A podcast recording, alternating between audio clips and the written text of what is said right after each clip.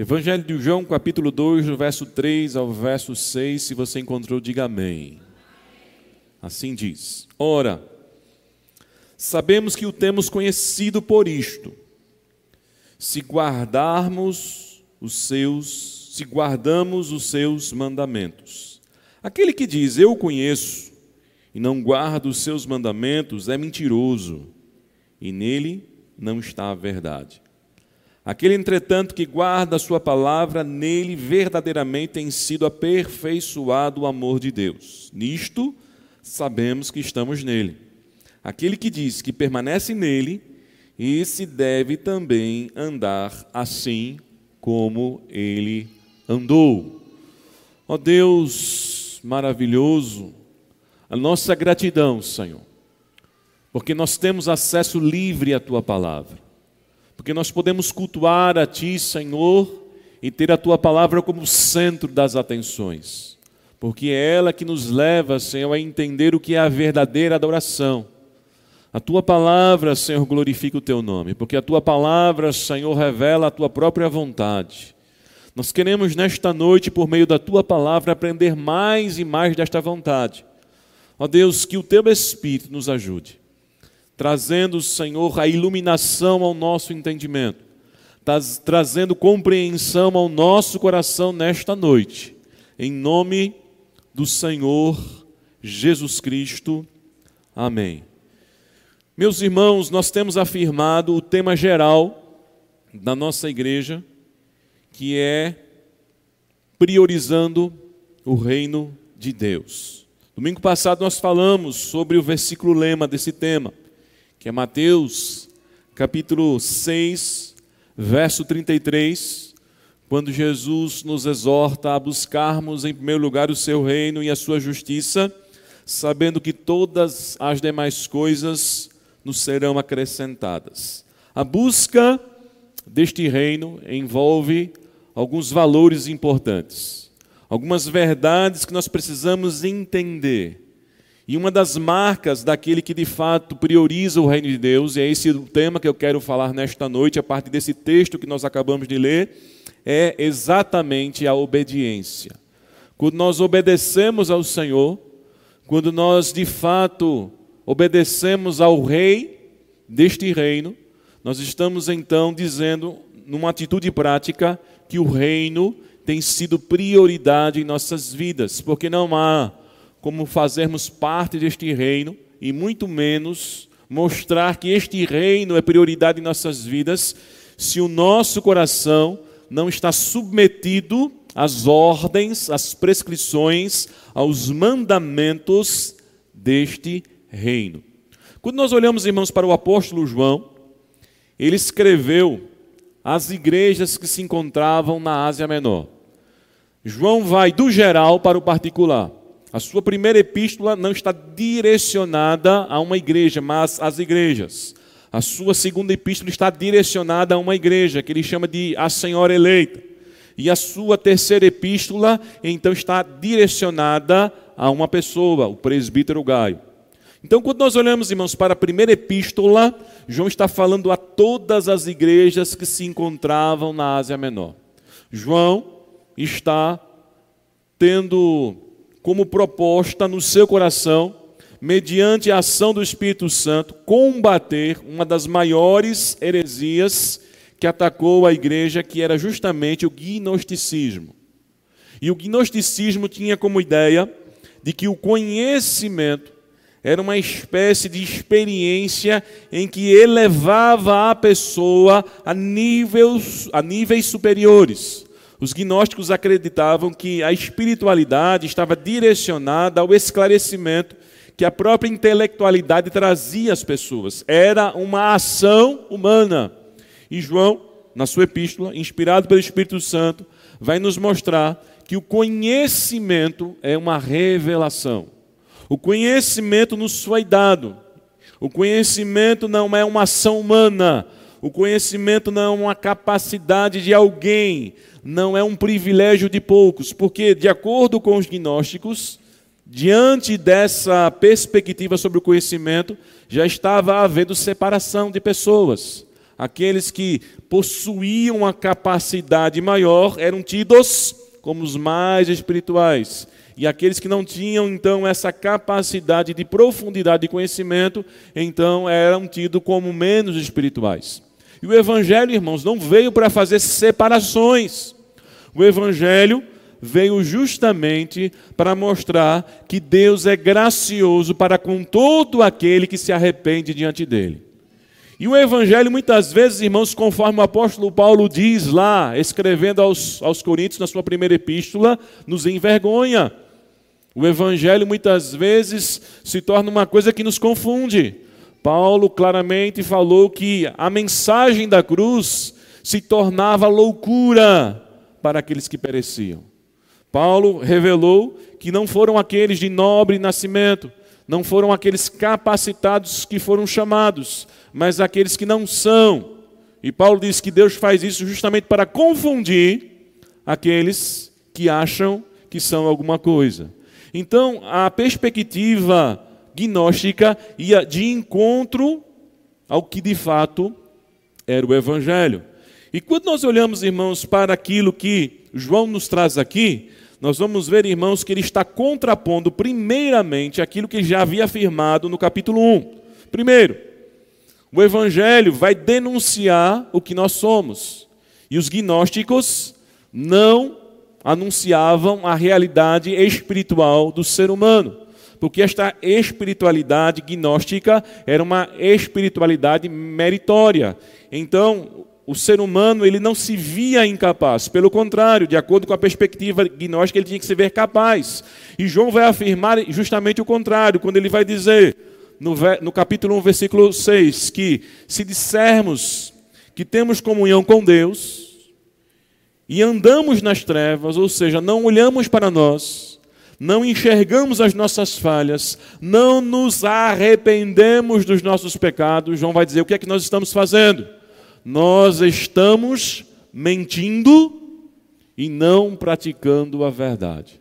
Todo aquele que diz que é de Deus, mas a sua vida é uma verdadeira contradição com as suas confissões, o que, que ele está dizendo? Está mentindo.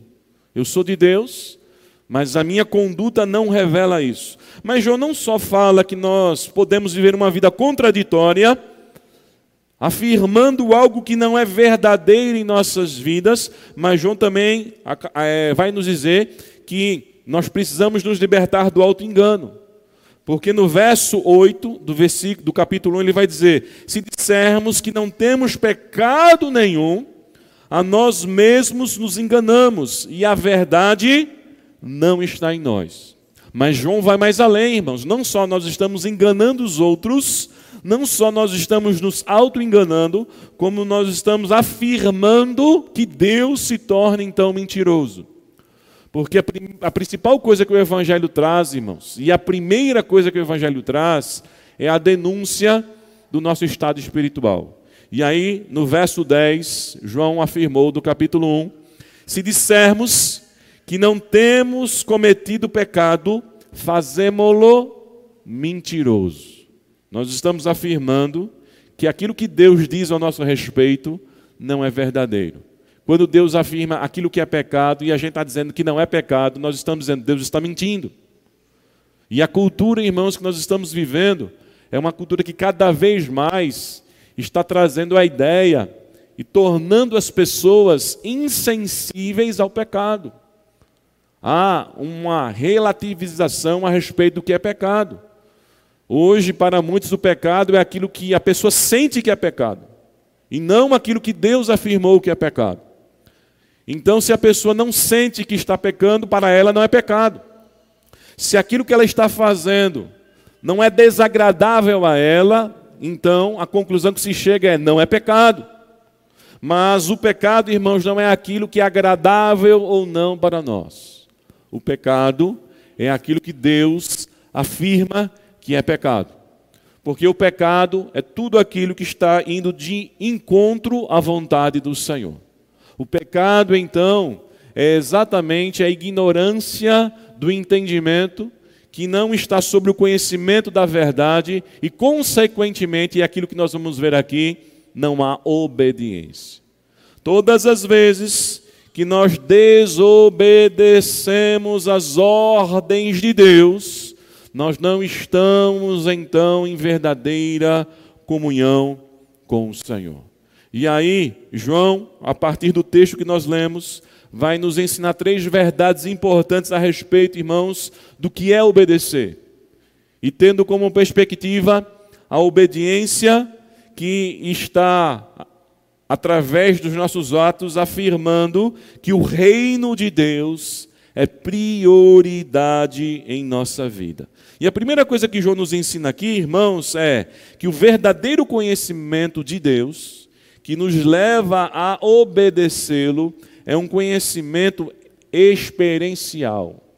É um conhecimento não apenas intelectual, é um conhecimento não apenas racional, é um conhecimento não apenas de quem decorou versículos bíblicos, mas é um conhecimento que aquilo que entrou na mente desce para o coração e transforma a nossa vida. Por que nós obedecemos a Deus? Porque nós devemos então obedecer os mandamentos do Senhor. Porque os seus mandamentos vêm sobre nós não apenas como restrições, não apenas como ordens, mas os seus mandamentos vêm como elementos que transformam o nosso coração, que transformam a nossa alma. Veja o que João diz aí no verso 3. No versículo 3 ele vai dizer: Ora, sabemos que temos e o temos que o temos conhecido por isso. Qual é o verdadeiro conhecimento que João está afirmando? Que aqueles que estão verdadeira, que aqueles que estão com Deus, aqueles que estão com a verdade têm, é que esses estão guardando os mandamentos. Guardar o mandamento significa conhecer a Deus. E quem conhece a Deus, guarda o mandamento. São duas coisas, irmãos, em que não há divórcio. Por isso que a entrada no reino dos céus é a partir daquilo que nós chamamos de arrependimento. Por isso que nós afirmamos, irmãos, domingo passado, que as primeiras palavras de Jesus, quando começou o seu ministério, foram arrependei-vos, porque é chegado o reino dos céus. Jesus, ao contrário, irmãos, do modelo de evangelho que é pregado hoje, não veio trazer conforto, consolo. Ele não veio trazer né, palavras de afirmação para as nossas necessidades. Ele não veio como um coach, ele não veio como aquele que é, estará presente em nossas vidas né, sem nos confrontar, sem primeiro não dizer qual é a nossa realidade espiritual. Por isso que antes de nós pensarmos, irmãos, naquilo que nós temos da parte de Deus, nós temos que olhar para aquilo que nós somos diante dele e nos arrependermos para que os benefícios de Deus venham sobre nós. Os benefícios de Deus são certos, mas são certos para aqueles que se arrependem, são certos para aqueles que olham para si, se envergonham da vida que estão vivendo e se colocam diante de Deus, obtendo então o verdadeiro conhecimento desta comunhão, que é justamente guardar os seus mandamentos.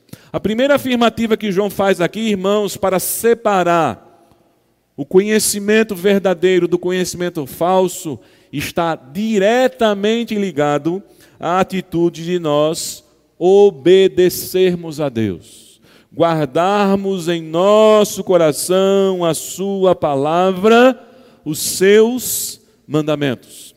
Provérbios, Salomão declarou, e aí eu quero ler na versão King James, que há caminhos que é o ser humano parecem ser as melhores opções de vida, mas no final, esses caminhos enganosos do coração que não se arrependeu conduzem à morte. Quantas pessoas estão aí vivendo a sua vida sobre as orientações do seu próprio coração e achando ainda que estão andando em excelentes caminhos. O pior engano que existe, meus amados irmãos, é aquele engano em que as certezas nos conduzem para o erro e não para Deus. Porque os passos de quem de fato conhece a Deus e, consequentemente, tem essa marca, a obediência, que vai mostrar claramente que o reino de Deus é prioridade na sua vida, é o arrependimento, para que os caminhos sejam aplanados. O salmista diz que feliz é aquele cujos caminhos são aplanados, os caminhos são preparados, os caminhos se tornam retos, e quem aplana e quem trabalha este caminho e quem nos coloca neste caminho é o próprio Deus Todo-Poderoso. Não somos nós, irmãos, que encontramos o caminho. Não somos nós que definimos o caminho. O caminho nos foi dado. O conhecimento veio do alto. E esse conhecimento revela o caminho, e esse conhecimento nos chama à atitude de obediência. O apóstolo Paulo, escrevendo ao seu filho na fé, Timóteo, na sua primeira epístola, no capítulo 1, versículos 12 e 13, ele, dando o seu próprio testemunho, fala dessa transformação. Paulo vai dizer: Sou grato para com aquele que me fortaleceu, Cristo Jesus, nosso Senhor, que me considerou fiel, designando-me para o ministério. E aí ele vai afirmar a mim, que no outro tempo era blasfemo, perseguidor, insolente. Aí eu pergunto a você: no momento em que Paulo não havia se convertido e estava com aqueles ideais religiosos, ele se via dessa maneira? Ele se via como um blasfemo? Ele se via como um perseguidor? Ele se via como insolente? Ele não se via. Pelo contrário, no seu coração, ele se via fazendo a vontade de Deus. Quando ele perseguia a igreja, quando ele perseguia os cristãos, quando ele maltratava muitos daqueles que eram chamados da seita do caminho, ele achava que estava fazendo a própria vontade de Deus. Porque o testemunho de Paulo aqui não era de uma pessoa que vivia uma vida é, fora, moralmente falando, melhor dizendo, né, que era condenável. Pelo contrário, Paulo, falei, era fariseu. Hebreus de Hebreus, quanto à lei, zeloso, da tribo de Benjamim. O pedigree de Paulo, irmão, no que diz respeito à, à vida religiosa, era o melhor possível. Mas Paulo, depois da conversão, quando olha para os seus atos, quando olha para a sua vida, para quando ele olha para aquilo que ele fazia, ele diz: Eu era um perseguidor, eu era um insolente, eu era um blasfemo, porque eu estava contra o Evangelho.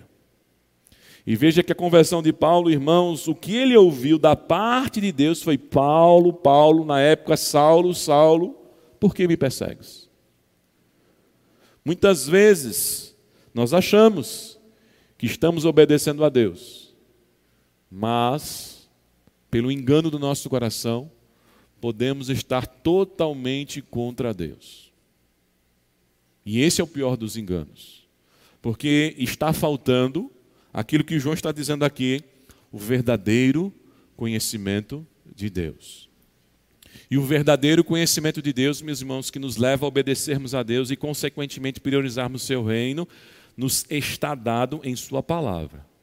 Não é aquilo que você acha, não é aquilo que determinados pseudos profetas se levantaram para dizer para você, não é aquilo que as suas emoções estão sentindo, não é aquilo que a sua razão está concluindo, mas é aquilo que nos foi dado e nos foi revelado na palavra do Senhor. E o quanto, como igreja, para obedecermos a Deus e priorizarmos o seu reino, nós precisamos então voltarmos à palavra de Deus. E veja, irmãos, que o verso 3, quando Paulo afirma isso, no verso 4 ele vai dizer que todo aquele que não está naquilo que ele está afirmando, está vivendo uma contradição. O que é que ele diz no verso 4? Aquele que diz, eu o conheço, e não guarda os seus mandamentos, é o quê? É um mentiroso. Então, quando os gnósticos chegavam dizendo que tinham conhecimento de Deus, mas a vida deles não era uma vida transformada, uma vida modificada, uma vida de quem eram novas criaturas em Cristo Jesus, o que, que eles estavam dizendo? Uma mentira. O que, que eles estavam afirmando? Uma inverdade. porque eles viviam isso. Eles não obedeciam a Deus. Meus irmãos, nós somos chamados a conhecermos verdadeiramente o nosso Deus, a nos aprofundarmos em Sua palavra e permitirmos a cada dia que a palavra de Deus venha nos transformar. Ser ou colocar em, em primeiro lugar, meus amados irmãos, o reino de Deus é examinarmos todos os dias que nível de obediência nós estamos prestando a Deus. Por isso, irmãos, que todas as manhãs nós precisamos mortificar o velho homem, para que o novo homem, criado à imagem e semelhança de Cristo, e quando você olha para Jesus, irmãos, em tudo ele foi obediente. Veja como Paulo resume, irmãos, a humilhação e a exaltação de Cristo, escrevendo aos Filipenses no capítulo 2, quando ele diz: E foi obediente, e obediente até a morte e morte de cruz.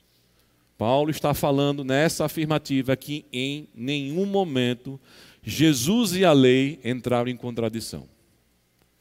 Jesus e a lei eram exatamente o que? Iguais. Ele é o Verbo vivo. Ele é a própria expressão, a exata expressão da vontade de Deus. Tudo aquilo que Deus trouxe a Israel como sendo a sua vontade, que Israel não conseguia colocar em prática, que se esforçava e não conseguia, Jesus veio e colocou em prática. Por isso que o apóstolo Pedro, também escrevendo em sua epístola, vai afirmar: dolo algum foi encontrado em sua boca. Ele nunca pecou, ele nunca falhou. Por quê? Porque ele era a expressão exata da lei de Deus, o fim da lei de Deus. Mas Jesus, irmãos, mesmo cumprindo toda a lei, ele revelou uma coisa que a lei não trazia. Por isso que a lei não podia nos justificar. Jesus é a expressão também da exata misericórdia do Senhor sobre as nossas vidas. Mas em segundo lugar, irmãos, o texto vai nos ensinar que este conhecimento de Deus, que nos leva a obedecer a Ele e, consequentemente, priorizar o reino dos céus, é um conhecimento transformador. Ele não só é um conhecimento, meus amados irmãos, que é uma experiência, mas ele é um conhecimento de uma experiência que nos transforma. Tem gente que tem experiências, sente, chora, se emociona, e diz: Poxa, o culto foi maravilhoso, Deus tocou em mim. E tem gente, irmãos, buscando essas sensações nos cultos. É aquela, aquela questão que a pessoa se norteia se Deus está ou não presente por, pelo quanto ele sentiu a presença do Senhor. E aí o sentir passa a ser um guia perigoso, porque nem sempre as nossas emoções vão perceber a presença de Deus, mas Deus está presente. Porque Deus não garantiu, irmãos, a sua presença pelo fato de nós sentirmos. Deus garantiu a sua presença pela sua palavra. E se ele falou que vai estar no nosso meio, nós cremos que ele estará no nosso meio. Nós cremos que todas as vezes que nós nos reunimos em seu nome, honrando a sua palavra, Deus se faz presente no meio da sua igreja. Às vezes nós podemos sentir, as nossas emoções vão capturar isso aí. Às vezes não, mas Deus está presente. E aqui, irmãos, veja que a evidência, a prova, não é o que você sente, não é o quanto você chorou, não é o quanto você se emocionou, mas o quanto a palavra de Deus, que verdadeiramente está em nossos corações, está transformando a nossa vida. Por isso que esse conhecimento que nos leva à obediência, irmãos, é um conhecimento que inclina o nosso coração a uma transformação. Olha para o verso 5. João vai afirmar: Aquele, entretanto, que guarda a sua palavra. O que, que acontece? Nele, verdadeiramente, tem sido aperfeiçoado o amor de Deus. E aí João traz outra garantia. Ele vai dizer: Nisto sabemos que estamos nele. O quanto a nossa vida vai sendo transformada, o quanto as coisas velhas vão ficando para trás, é a prova da obediência e da presença de Deus em nossa vida. Meus irmãos, tem muita gente que pode ser usada até nos dons espirituais, mas nunca ter tido uma experiência genuína com Deus. Se Deus usou uma jumenta para falar com Balaão, irmãos, Deus pode usar qualquer criatura dele. Então, uma profecia, uma visão, uma oração em que uma pessoa é curada, não são sinais de que Deus está presente na vida de uma pessoa. Deus presente na vida da pessoa, essas coisas vão acontecer. Mas os sinais não são esses. Os sinais que o apóstolo João afirma aqui é a palavra aperfeiçoando o nosso amor a Deus. Porque o que a Bíblia vai fazendo na nossa vida, irmãos, pela ação do Espírito Santo? A Bíblia vai transformando o nosso coração, vai tirando o nosso coração de um amor e colocando o nosso coração em outro amor. Qual é o amor pelo qual nós devemos nos arrepender e ser tirado dele? O amor ao pecado. O amor à nossa própria vontade. Nós, irmãos, não pecamos porque alguém nos conduz ao pecado. Nós pecamos porque nós amamos pecar. Nós pecamos porque o pecado é prazeroso ao coração decaído. Nós pecamos porque fazer o nosso querer, fazer a nossa vontade é muito mais fácil do que fazer a vontade dos outros e principalmente fazer a vontade de Deus. Quem vive um casamento e no casamento arrefeceu a paixão, ele percebe o quanto é difícil agradar o cônjuge, né? Porque na hora que ele vai agradar o cônjuge, muitas vezes ele tem que desagradar a si mesmo, ele tem que se anular, ele tem que se sacrificar. Ele tem que abrir mão de coisas para ele. E aí, o amor não tão presente, a paixão não tão né, encantadora no coração faz com que a pessoa pense duas vezes se vale a pena ou não vale a pena. E quando a relação vai se desgastando, vai ficando ainda mais difícil se sacrificar em prol do cônjuge. Aí muitos casais no final chegam à conclusão de que um não tem mais nada a ver na vida do outro. Por quê? Não há mais amor, não há mais apego não há mais razão para que eu faça tantas coisas em relação a essa pessoa. Porque o nosso coração, irmão, se prende ao desejo, ao amor. E o que é que o Evangelho faz com a gente, irmãos, dia a dia, que é o que João está dizendo, nós estamos sendo aperfeiçoados no amor de Deus. Está tirando o nosso coração desse contexto e colocando o nosso coração em Deus. Todas as vezes que nós nos alimentamos com a palavra, Todas as vezes que nós lemos a Bíblia, todas as vezes que os nossos ouvidos estão abertos para de fato ouvirmos a voz de Deus, nós vamos nos apaixonando cada vez mais pelo Senhor. Nós vamos amando cada vez mais a Deus. Nós vamos entendendo quem é Deus, o que é que Ele fez por nós, o quanto Ele nos ama, que as Suas promessas são infalíveis e o nosso coração vai se enchendo de amor pelo Senhor. E os nossos apegos vão sendo mudados. Ao invés de fazermos em prol do outro e de nós mesmos, nós começamos a entender que buscar o reino de Deus em primeiro lugar é a melhor coisa que a gente pode fazer na nossa vida. É quando a gente vai entender aquilo que João, irmãos, lá no final, vai afirmar: nenhum dos seus mandamentos são penosos. Sabe por que, irmãos, obedecer a Deus se torna penoso? Muitas vezes, que as pessoas dizem, a lei de crente é um negócio sério. É bonito, mas não dá para mim. É tão bonito ver um crente ali certinho, mas isso não dá para mim. Por que as pessoas, irmãos, dizem isso? E ao dizerem isso, o que de fato elas estão dizendo? Sem perceber. Estão dizendo, ó, eu não amo a Deus. Eu amo a mim mesmo. Eu, eu amo a minha vontade. Eu não quero abrir mão dos meus desejos. Servir a Deus é abrir mão dos desejos, servir a, a, servir a Deus é se restringir desse jeito. Eu não quero. Eu quero viver para mim mesmo. E humanamente falando, irmãos, de fato, nós não conseguimos abrir mão dos desejos do nosso coração. Esta é uma obra de Deus. É uma obra do Espírito Santo em nossas vidas. É uma obra na vida de quem nasceu de novo.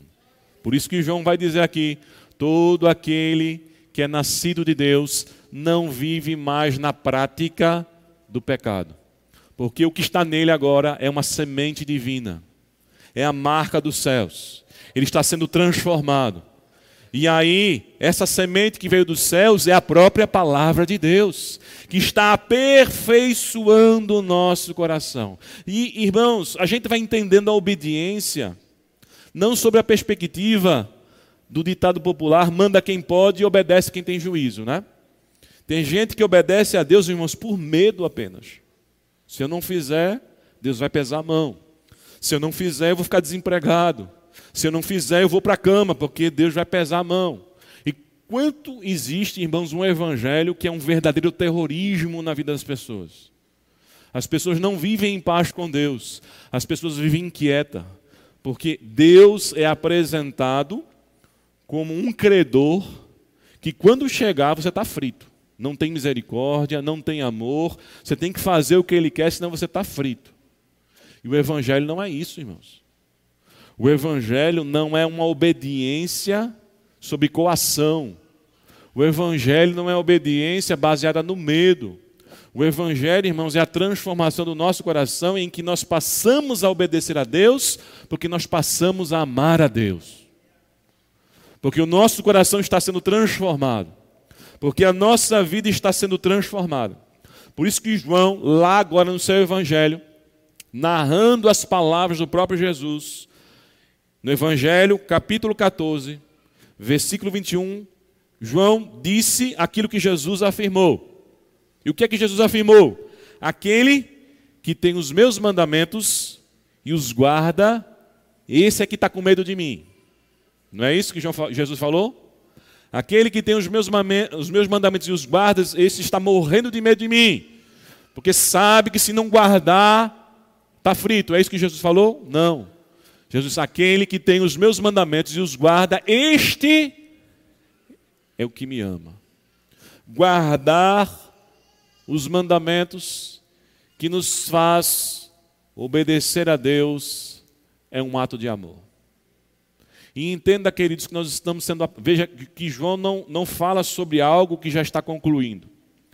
João fala sobre algo que está sendo feito.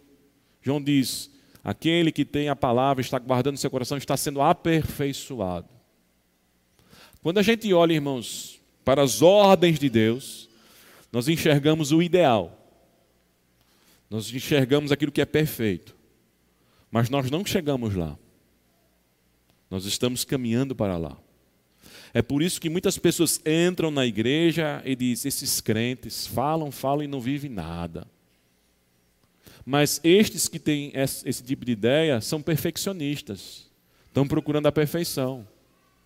Nós não somos perfeitos, mas existe uma coisa, ou deve existir uma coisa em nosso coração: nós não podemos nos conformar com aquilo que ainda não foi feito. O que é que Paulo diz?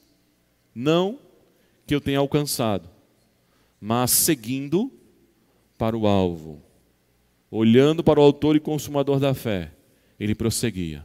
Todo cristão, irmãos, ele segue para o alvo que é cada vez mais obedecer ao Senhor. E este alvo, irmãos, revela justamente o que? O aperfeiçoamento de Deus na nossa vida. E esse fato só acontece, irmãos, porque, conforme Paulo diz em Romanos, capítulo 6, verso 4, nós fomos sepultados na morte de Cristo, que simboliza o batismo, para que com Cristo fôssemos ressuscitados dentre os mortos, para a glória de Deus Pai. Por isso que nós podemos andar em novidade de vida. Não é andar numa nova religião, não é andar numa nova igreja, não é andar numa novidade de uma nova ideia que surgiu, mas é andar numa vida verdadeiramente transformada. Que o Evangelho chama uma nova vida que se revela em nossos corações. E a evidência, irmãos, desta nova vida que é nós obedecermos a Deus pelo conhecimento que, tem, que temos, ela se dar também pela maneira como nós nos relacionamos com as pessoas. Veja que uma das coisas também que João afirmou no capítulo 1 é que os pecados nossos são perdoados pelo sangue de Cristo sobre as nossas vidas, mas há uma condição. Se você olhar capítulo 1, versículo 7 do Evangelho de João, ele vai dizer: Se, porém, andarmos na luz, como ele na luz está, mantemos o que? Comunhão uns com os outros. E o sangue de Jesus, seu Filho, nos purifica de todo o pecado. O que é que João está afirmando apenas nesse versículo, irmãos? João está afirmando todo o cumprimento da lei. Porque a lei fala da nossa relação para com Deus e da nossa relação para com, com, com o ser humano. Só que esta relação para com Deus é uma relação para aquele que está na luz. Luz aqui é símbolo de perfeição. É o perfeito tentando, é o imperfeito tentando se relacionar com o perfeito. Nós, pecadores, com Deus Santo. Não há como. Mas ao mesmo tempo a lei fala, irmãos, da nossa maneira de nos relacionarmos também com os nossos semelhantes. E aí ele vai dizer: se porém andarmos na luz, na perfeição de Deus, e nós estamos nessa perfeição porque fomos justificados, como Ele na luz está, porque Ele é perfeito, porque Ele é santo, existe uma evidência aí, a comunhão uns com os outros. Porque os mandamentos, irmãos, não são separados. Não há como nós honrarmos a Deus quebrando a comunhão com os irmãos. Quando eu estou honrando a Deus, na forma prática da minha vida, eu estou vivendo adequadamente com o meu semelhante. Eu estou vivendo em paz eu estou vivendo, irmãos, em comunhão. E veja aqui no capítulo 2, ainda aqui, do verso 9 ao verso 11, que aqui João vai dizer: Aquele que diz estar na luz e odeia a seu irmão, até agora está onde? Nas trevas. Aquele que ama o seu irmão permanece na luz, e nele não há tropeço nenhum. Aquele, porém, que odeia o seu irmão está nas trevas e anda nas trevas e não sabe para onde vai, porque as trevas lhe cegaram o coração. Essa questão de você achar que está vivendo o evangelho, mas tem mágoa, ressentimento, até ódio no coração, você está debaixo de engano. Você está nas mais profundas trevas. Você não está obedecendo a Deus. O reino de Deus não é prioridade na sua vida. Mas em terceiro e último lugar, irmãos, o verdadeiro conhecimento de Deus que João aponta aqui, contrastando com o conhecimento que os gnósticos traziam, que nos faz obedecer a Deus e prioridade o seu reino, é aquele em que nós passamos a refletir a sua glória. Olha para o verso 6 agora para nós encerrarmos. No verso 6, João faz outra afirmativa. Ele diz: Aquele que permanece nele, porque está guardando a sua palavra. Qual é a outra evidência? Ele anda conforme ele andou. E os gnósticos não andavam conforme Cristo. João está dizendo: olha para Jesus e olha para os gnósticos. É isso que João está dizendo para a igreja. Olha como Jesus se portou e olha como eles estão se portando. Como é que eles podem dizer que têm conhecimento de Deus sem uma contradição? Se Jesus é a expressão exata da glória de Deus, faça a comparação. Olhe para o Mestre, olhe para eles, olhe para como o Mestre viveu e olhe para como eles vivem e veja se há comparação. Jesus afirma, João afirma que todo aquele que permanece em Cristo todo aquele que permanece na verdade, todo aquele que tem um verdadeiro conhecimento espiritual, todo aquele que de fato está em obediência a Deus, ele está se tornando cada vez mais semelhante a Jesus. Jesus, irmãos, é a prova de que se estamos nele ou não. É quando você afirma uma coisa que você pertence a ele e as pessoas vão dizer: não estou vendo nada parecido em você, nele em você. E a gente tem que refletir o que, irmãos? A glória de Deus. O verdadeiro conhecimento de Deus nos faz refletir a sua glória. E quando nós olhamos, irmãos, para a maneira como Jesus andou, Jesus libertou pessoas e não escravizou pessoas. Os gnósticos escravizavam as pessoas numa dependência e subjugando essas pessoas a um plano inferior. E Jesus libertava as pessoas. Jesus, inclusive, chegou a afirmar que aqueles que crescem nele fariam obras ainda maiores do que as dele.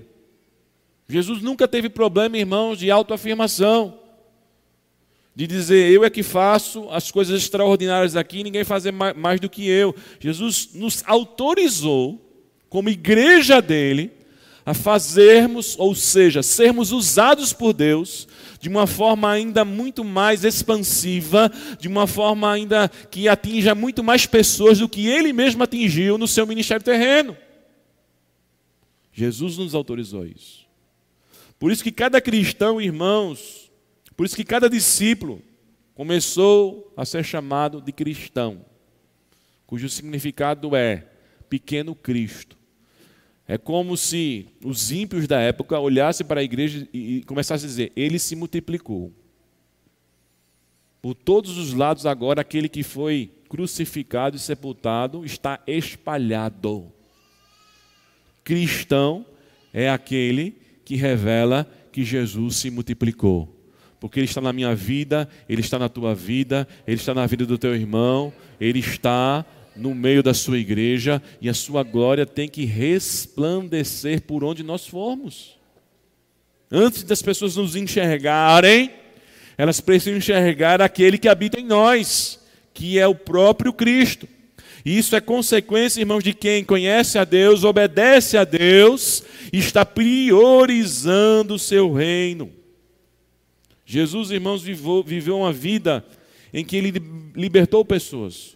Lucas, no capítulo 10 do livro de Atos, vai dizer como, Deus ungiu a Jesus de Nazaré com o Espírito Santo e com virtude.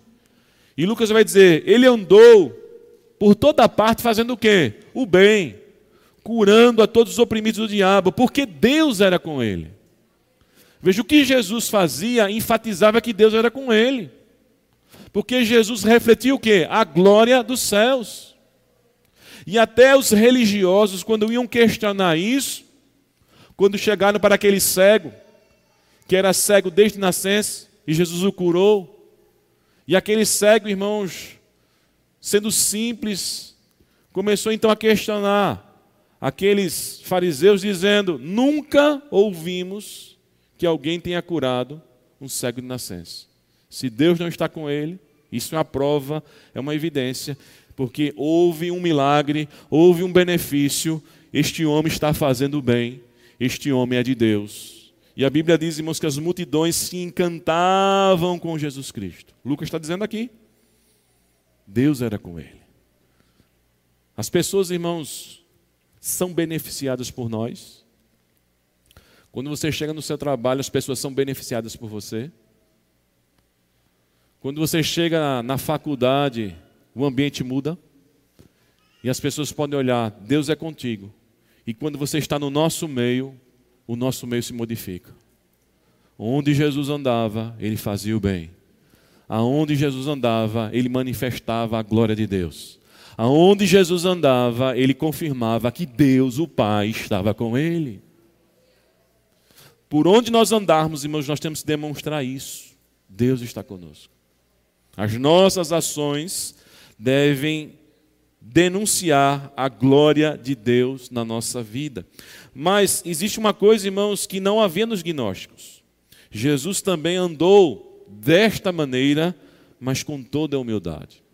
Veja que o apóstolo Paulo, irmãos, quando fala a respeito de humildade, que era o vínculo perfeito para a comunhão que ele estava exortando, ele vai dizer: tende em vós o mesmo sentimento que houve em Cristo Jesus, que, mesmo sendo Deus, não julgou com usurpação o ser igual a Deus. Mesmo sendo Deus, na figura humana, ele não usou a prerrogativa de Deus. Ele não deixou de ser Deus. Mas ele andou quando ele podia, poderia estar em todos os lugares ao mesmo tempo. Ele teve fome, quando ele é o Deus que sacia e não é saciado. É o Deus que sustenta e não é sustentado. Ele é o Deus que dependeu de mulheres que o serviam, e é Ele que sustenta toda a criação. Como diz o salmista, bastou, bastou o Senhor olhar de lado e a criação entrou em colapso. Porque se Deus piscar, uma piscada de Deus, irmãos, tudo entra em colapso. Deus é o sustentador de todas as coisas, mas esse Deus veio na forma humana e abriu mão das prerrogativas de Deus. E se tornou como nós. Apenas não tinha vínculo com o pecado. Isso sabe o que é? Humildade. Humildade. E Paulo diz: tendo em vós o mesmo sentimento que houve em Cristo Jesus. Quantas vezes, por termos alguma coisa que a sociedade diz que é importante, dinheiro, intelectualidade, experiência de vida, amigos, nós nos achamos e queremos, às vezes, nos impor em relação aos outros, humilhar pessoas por coisas tão efêmeras, tão passageiras, por um título. E Jesus, sendo Deus, se humilhou. E Paulo diz que é esse o sentimento que tem que estar em nós, da humildade. A humildade, irmãos, nos leva a nos colocarmos diante do Senhor, porque é Ele que nos exalta. Lembra do princípio bíblico? Humilhai-vos perante a poderosa mão do Senhor. E no tempo certo, o que é que o Senhor vai fazer? Nos exaltar. A Bíblia diz aqui que ele se humilhou, sendo obediente até a morte e morte de cruz. Mas o texto não para por aí. O texto diz: pelo que Deus o exaltou sobremaneira, dando-lhe o um nome que está sobre todo o nome, para que diante desse nome se dobre todo o joelho, nos céus, na terra e debaixo da terra, e toda língua confesse que este nome é nome de Senhor. Nós estamos aqui declarando que Jesus é o Senhor porque ele se humilhou, porque não só se tornou um de nós, mas se tornou servo, se tornou servo obediente, se tornou maldito na cruz, mas Deus, o Pai, o exaltou, e ele está acima de todos. Por isso, queridos, que obedecer a Deus é ter um coração humilde na presença dEle. Que o Senhor aplique a Sua palavra em nossa vida, em nosso coração, para que de fato venhamos a priorizar o Seu reino, sabendo que um dos elementos importantes disso, irmãos, uma das evidências desta prioridade é o quanto nós estamos obedecendo ao Senhor é o quanto nós estamos fazendo a vontade dele e não a nossa vontade. É o quanto Deus está sendo visto através de nós e não as nossas próprias ações, o nosso próprio nome, mas o nome que está sobre todo o nome, o nome de Jesus. Amém? Curve sua cabeça, vamos orar ao Senhor.